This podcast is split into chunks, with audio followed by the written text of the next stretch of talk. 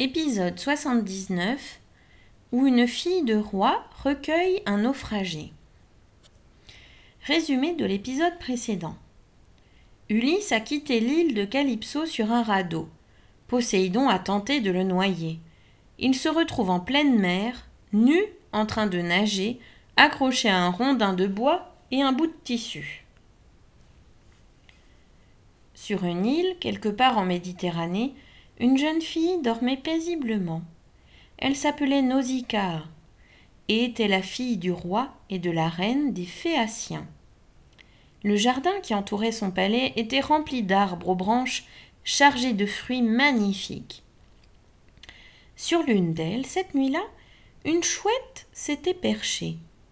L'oiseau se pencha vers la fenêtre de la chambre de Nausicaa et il lui envoya un rêve.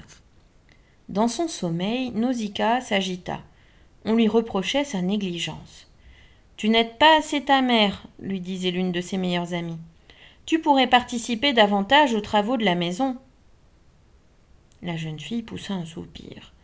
Dans ce rêve, elle essayait de se défendre, de se justifier, mais aucun son ne sortait de sa bouche. Son amie continuait sévèrement. N'as-tu pas vu tout le linge sale qu'il reste à nettoyer? N'as-tu aucun cœur pour ne penser qu'à jouer et t'amuser au lieu de soulager ta mère? Le visage de son ami se transformait en une tête monstrueuse au fur et à mesure que sa colère grandissait. Ses yeux crachaient des flammes, sa bouche des serpents. Nausicaa poussa un cri et se réveilla. La lune éclairait sa chambre. La jeune fille, le cœur battant, se promit de s'occuper de la maison dès l'aube. Elle ne vit pas la chouette s'envoler sans bruit dans la nuit. Athéna avait accompli sa mission.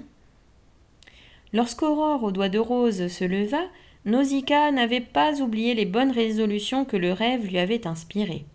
Elle courut voir ses parents et les supplia. Donnez-moi l'autorisation de partir à la rivière avec les servantes du palais. Nous irons laver le linge ensemble. Le roi et la reine acceptèrent, ravis de cette initiative soudaine. Et c'est en chantant que la troupe de jeunes filles se dirigea vers la rivière. Toute la journée, elles trempèrent le linge dans l'eau, le frottèrent, le tordirent en s'éclaboussant joyeusement. Puis elles l'étendirent sur de grandes cordes qu'elles avaient emportées et se mirent à jouer à la balle. C'était un spectacle ravissant que seuls les oiseaux de mer et les papillons pouvaient admirer, car cet endroit de l'île, à deux pas du rivage, était désert. C'est alors que la balle roula dans la mer toute proche. Attention, les vagues vont l'emporter, cria une servante. Dépêchez-vous de la rattraper, hurla une autre. Les cris réveillèrent un homme étendu sur le sable. Un homme nu, un naufragé que la mer venait de rejeter sur la plage. Cet homme, bien sûr, c'était Ulysse. Les voix lui firent ouvrir les yeux et il découvrit qu'il était vivant.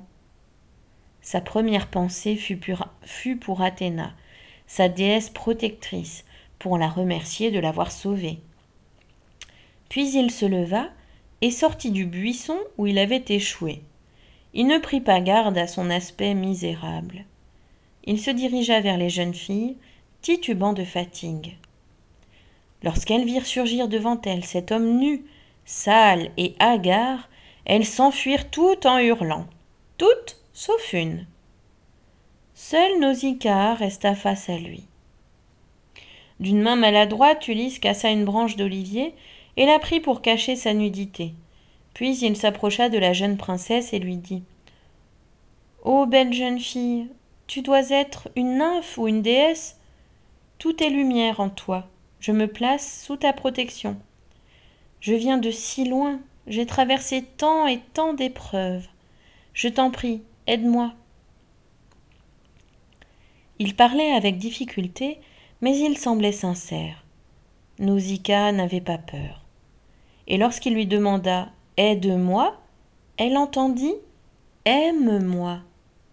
Et déjà son cœur était prêt. En souriant, elle lui tendit la main. Ulysse tomba à genoux et y déposa un baiser. Attends-moi, je reviens, lui dit-elle. Sans perdre un instant, Nausicaa courut vers les mules qui les avaient conduites jusqu'ici. Elle sortit de leur panier du pain, du fromage, des olives, et attrapa une gourde pleine de lait de brebis. Puis elle se dirigea vers les cordes où le linge claquait au vent. Elle décrocha des habits d'homme. Ses compagnes, restées prudemment à l'écart, la regardaient faire sans bouger. Nausicaa les houspilla.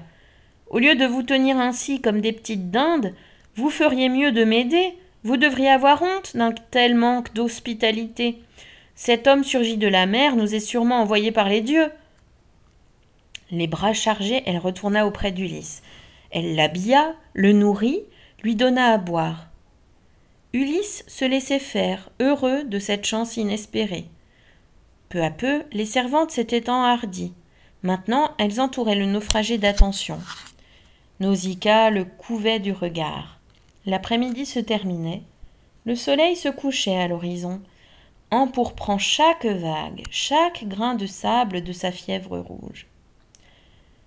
La jeune princesse se demandait comment réagiraient ses parents si elle rentrait au palais en compagnie de ce naufragé.